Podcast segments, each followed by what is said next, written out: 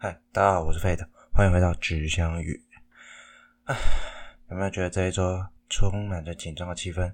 感觉随时随地都要开战了。毕竟中印边界死了，嗯，对啊，死亡人数达六十三人嘛。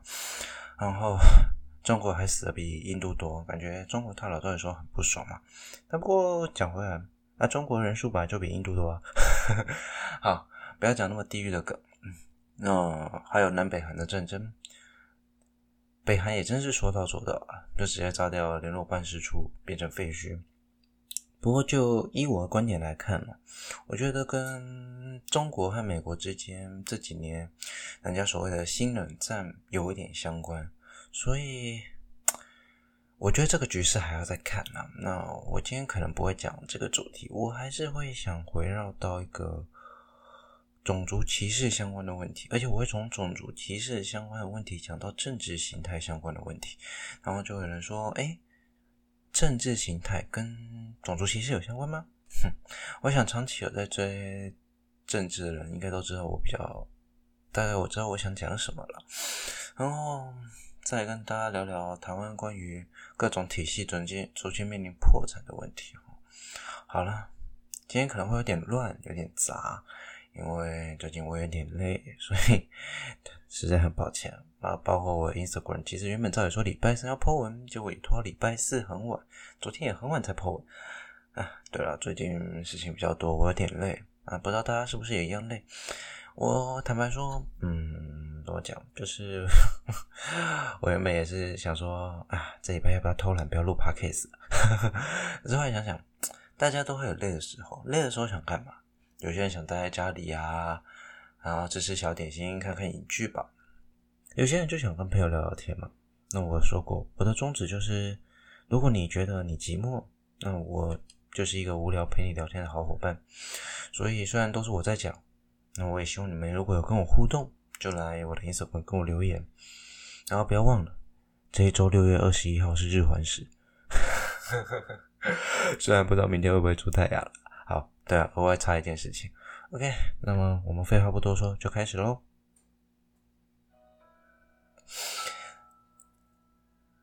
第一个想跟大家聊的，其实就是我刚才说到关于美国目前还在延上的关于弗洛伊德事件哈。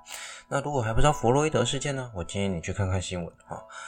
那这件事情已经延烧到了多广多远了啊？非常广，非常远，连英国、欧洲各国都在燃烧了，甚至传出了什么？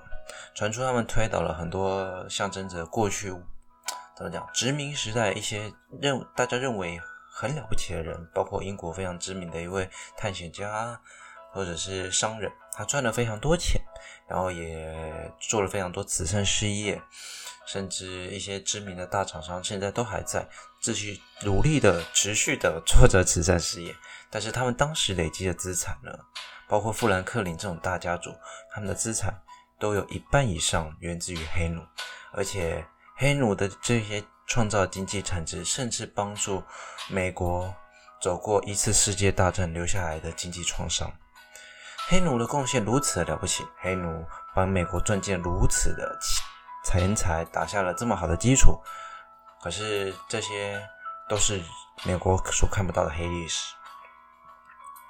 美国一百多年的民主历史之中啊，其实绝大多数都是白人主义至上，甚至黑奴解放至今，其实从南北战争，如果取整数未来看，我们算一九九零零一九零零年代一九零零年代算起，也差不多就个一百多年。对了，你说好像也很久了吧？我们黑奴解放很久，但是。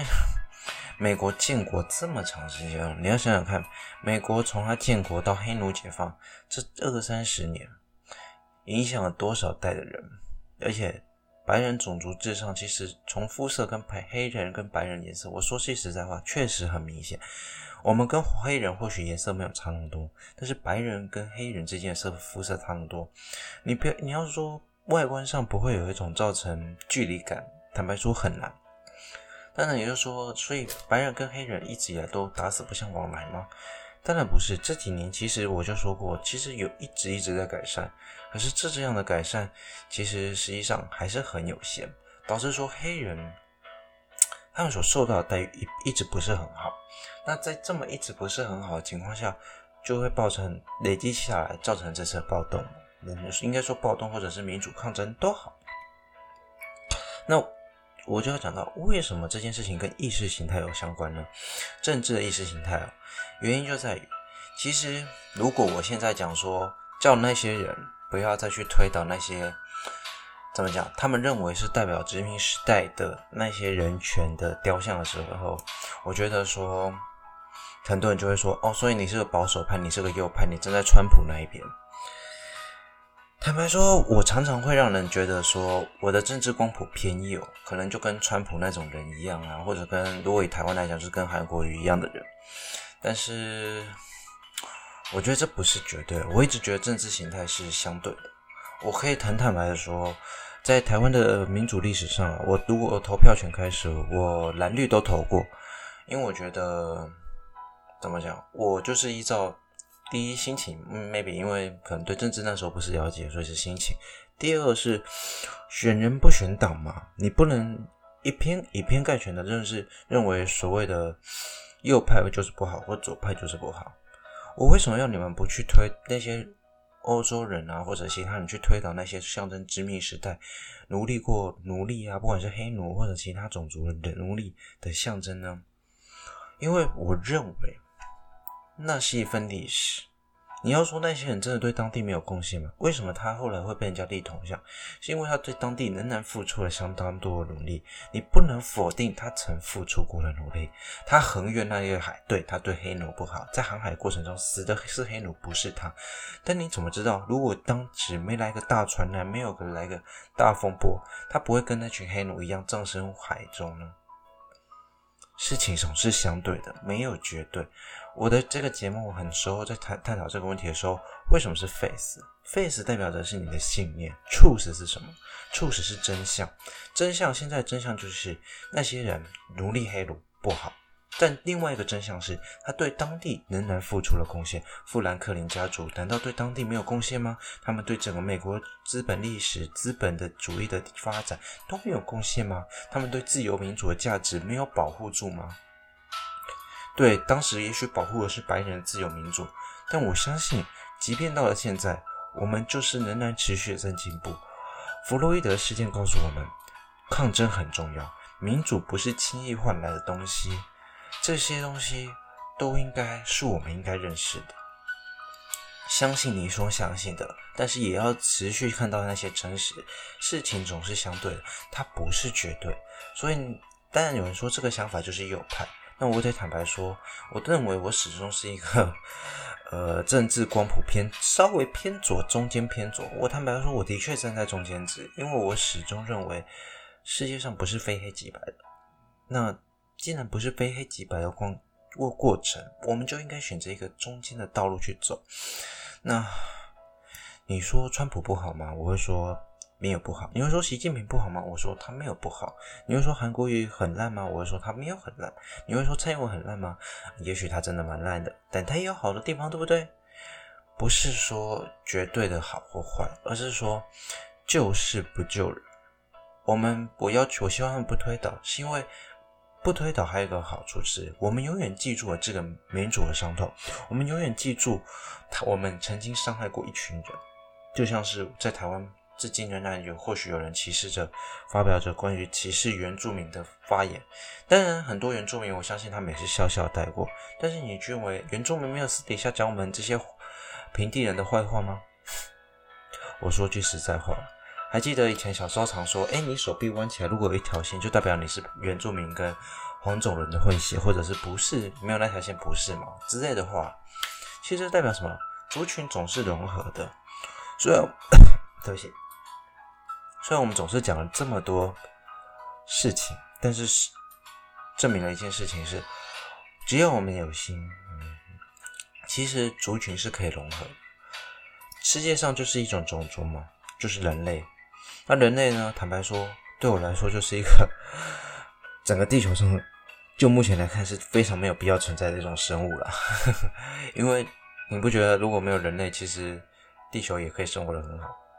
如果人类始终站在非常高的角度，始终认为自己很了不起，或者是始终觉得说我们站在某些人种特别有优势，站在某些角度去看某些事情的时候，我觉得我们就失去了我们创建这些民主制度跟创建这些利价值的真正的意义。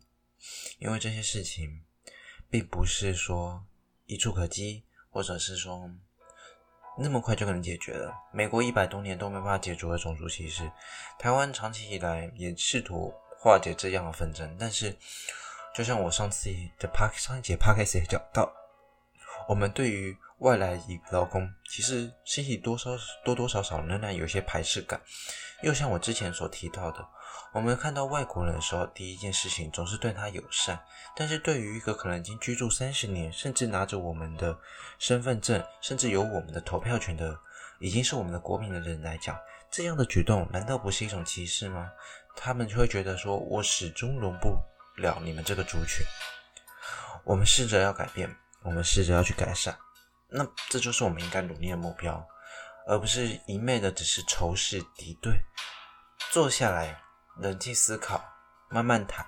我知道很难，我有时候讲话一激动起来也是非常的强烈，只是谈话能够化解战争，就像现在南北韩吧，中印战争，哼哼，也许。他们可能会爆发，也许可能不会。虽然我觉得不会啦，只要中美关系处理得好，中国就可能会愿意更花时间去照顾北韩，这样事情或许就结束。OK，啊，今天好像有点太多心灵鸡汤了，但是就是我想讲的，就是大家很值得去思考每件事情。就像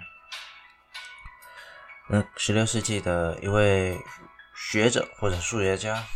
嗯，笛卡尔曾经说过“我思故我在”。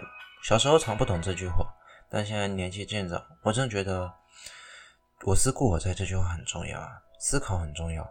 然后很多人就会说：“所以你是左派的？毕竟左派总是象征着科学进步价值嘛。”我会说：“我不是左派，也不是右派。”我会说：“我也不是不，我是个中间值。”但就像我说的，选人不选党，选事不针对人。对吧？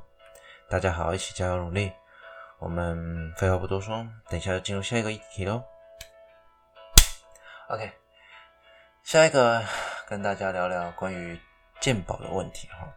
呃，健保医疗器材的上限值造成了很大的一个风波哈。那基本上就是这个问题在哪里？就是变成是说，健保为了帮民众省钱啦，他就规定了一个。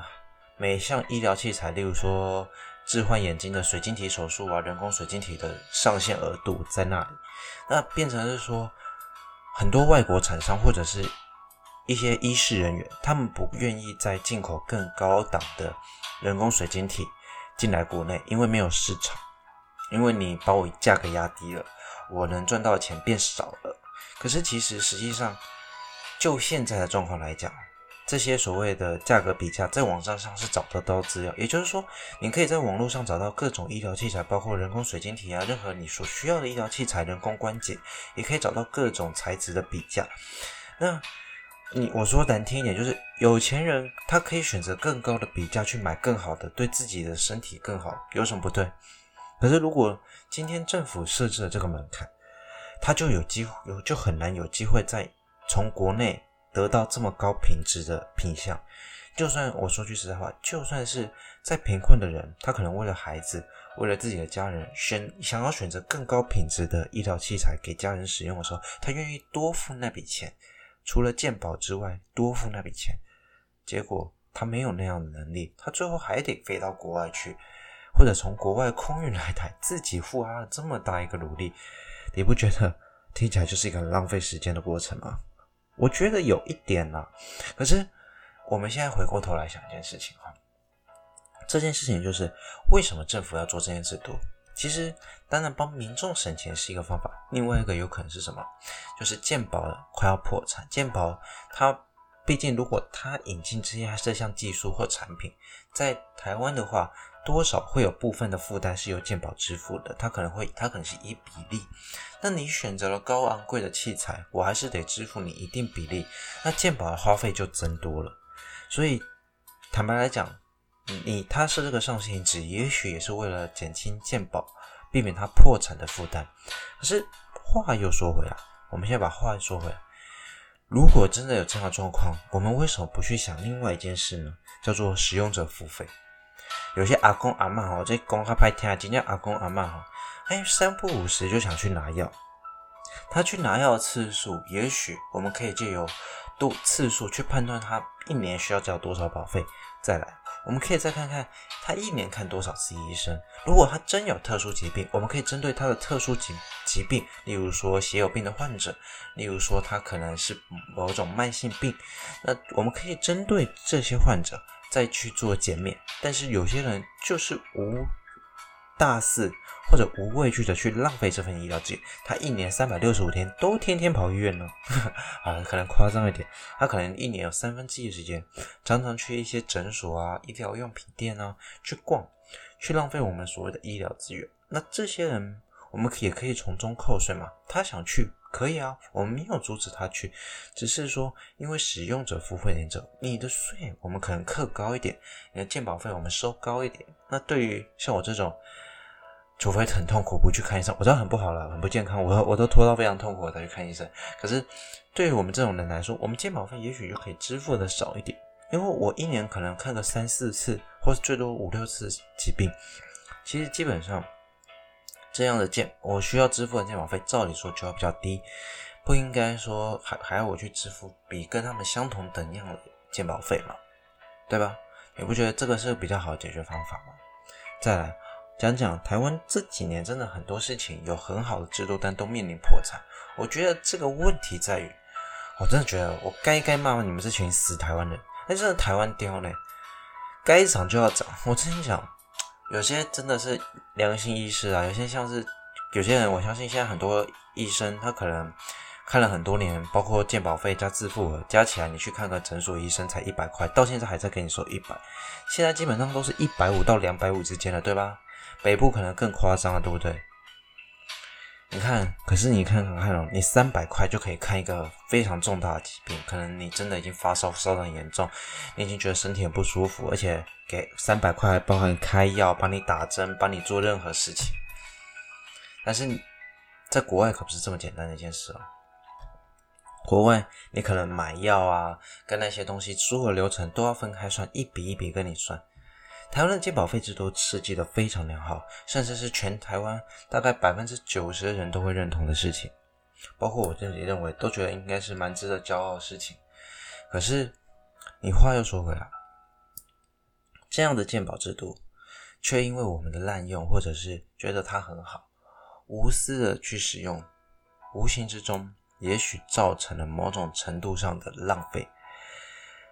我们把这些浪费掉的东西，其实。造成很多种事情呢，我们可以来想想看哦。好，我们刚才讲到，我们要来想想看嘛。不过你如果发现背景音乐不太一样哦，我刚才有点岔气，所以去中间休息一下，不好意思哈。那我们刚才讲到，说关于我们现在回来想想看，说我们把这些浪费的健保费会损失某些人的权益哦。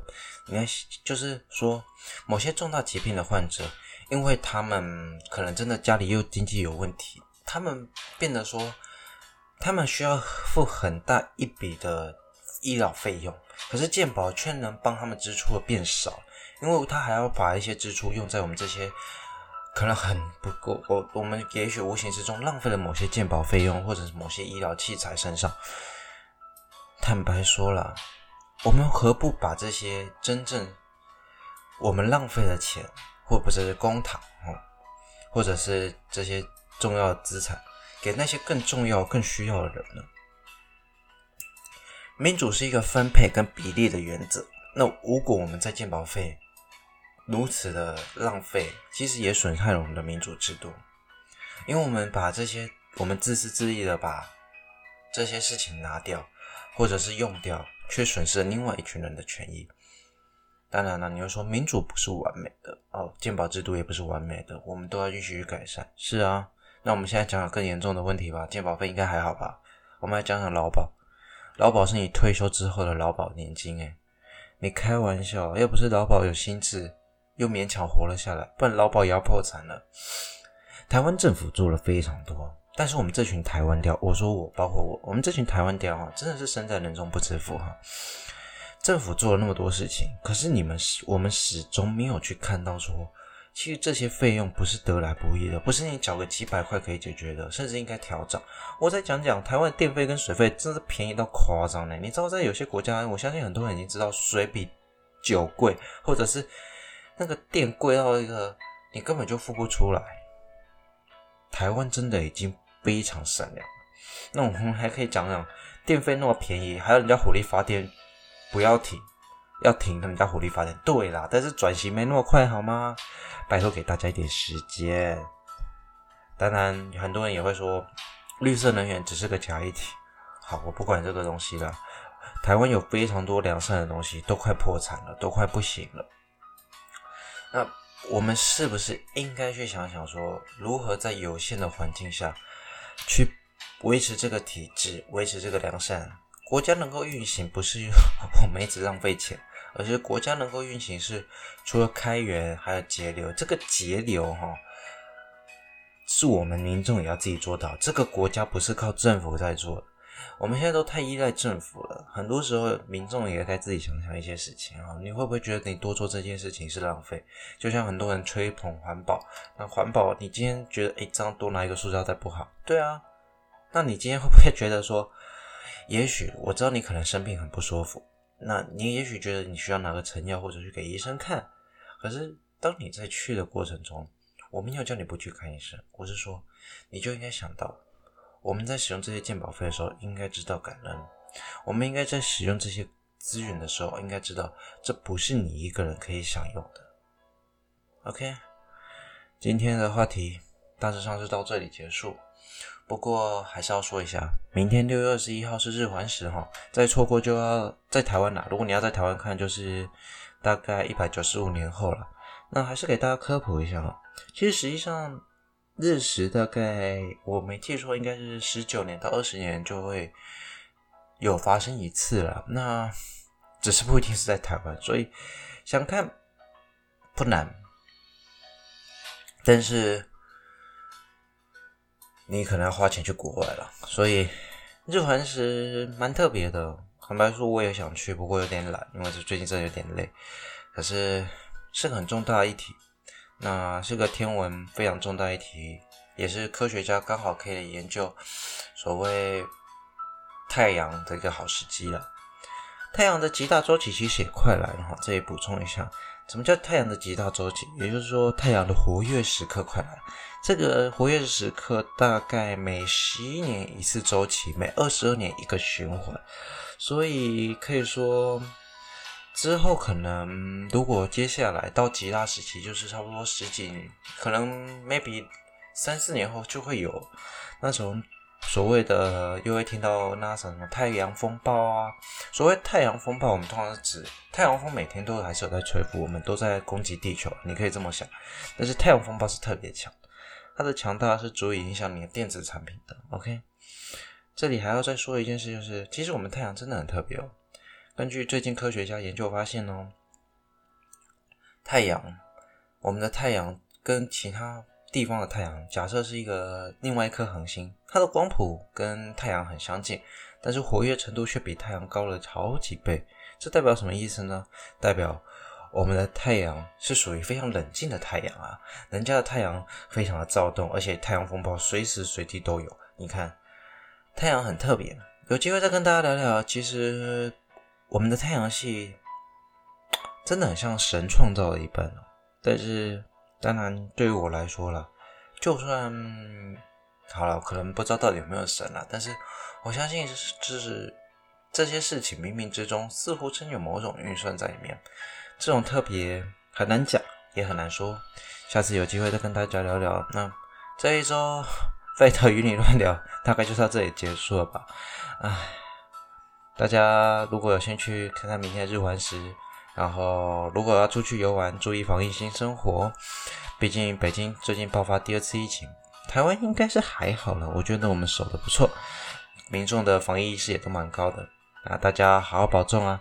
啊，关注一下美中消息，顺便注意一下南北韩。如果真的打仗了，呵，希望是不要了。